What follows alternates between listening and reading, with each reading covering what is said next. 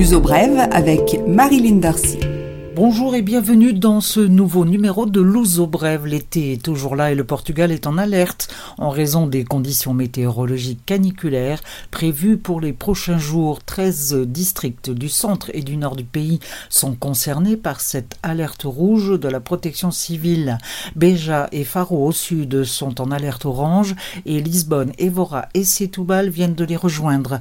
Des mesures exceptionnelles sont mises en place afin de faire face à des situations à risque à commencer par les incendies. Le pays dispose de plus de 11 000 combattants du feu et 60 avions et hélicoptères. Les températures vont atteindre 40 degrés et la nuit ne vont jamais descendre en dessous de 20 degrés. Les autorités recommandent d'éviter les comportements à risque comme se balader en forêt par exemple. L'alerte à la canicule se maintiendra jusqu'à dimanche 8 septembre.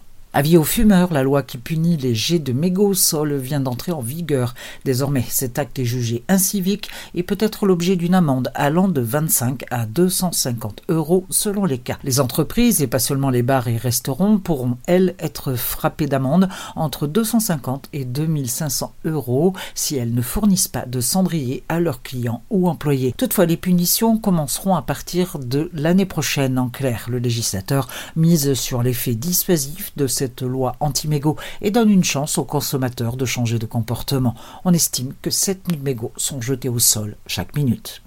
Le Portugal est entré en pré-campagne électorale. Les premiers débats entre les dirigeants des principaux partis représentés à l'Assemblée nationale ont commencé. Selon le dernier sondage, le Parti socialiste totalise 43,6% des intentions de vote et le PSD, principal parti de droite dans l'opposition, 20,4%.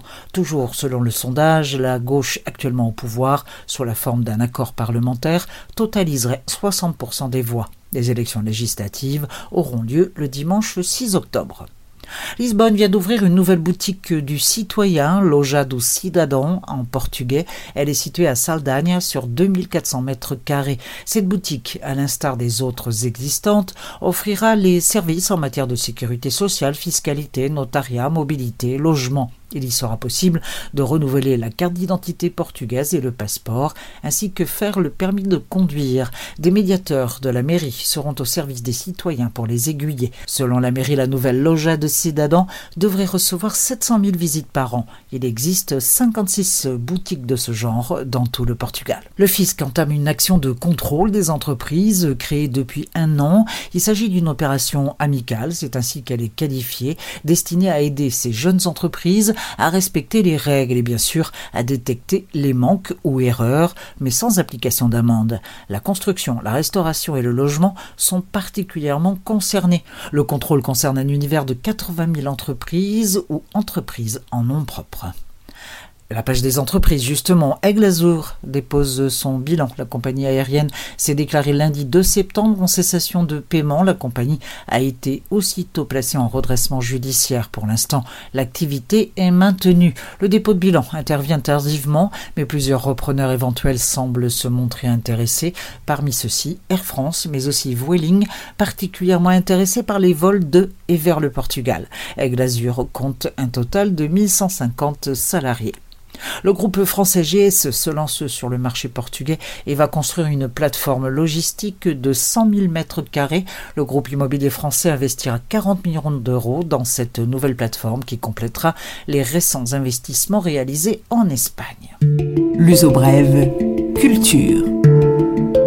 Les suggestions culturelles de Brève, c'est l'un des temps forts de la rentrée, la fête de Avent, la fête communiste. Elle aura lieu du 6 au 8 septembre. Des dizaines d'artistes dans tous les genres musicaux se produisent sur les différentes scènes de l'Avent.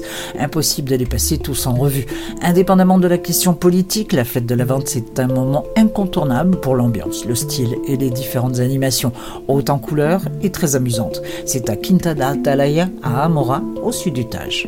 Autre classique de la rentrée, Lisb On, qui se déroule au parc Édouard VII, un festival techno, mais qui explore de nombreuses tendances, chill, funk, house, jazz, pop électro. C'est du 6 au 8 septembre, le pass 3 jours est à 70 euros. Lisb On démarre à 14h et se termine à 2h du matin.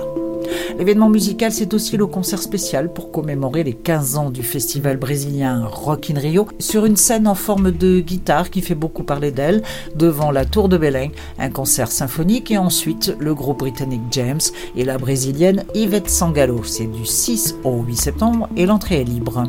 Musique encore et toujours, mais cette fois à Faro en Algarve avec Festival F du 5 au 7 septembre. Pittoresque et différent, c'est une référence dans le sud. Six scènes montées dans la ville L'esprit est festif, il y a bien plus que de la musique au festival F, comme Faro, un bon moment pour ceux qui ont choisi de passer leurs vacances en Algarve en septembre. Tous les vendredis de ce mois de septembre, le Jardin zoologique de Lisbonne va organiser des séances de cinéma en plein air.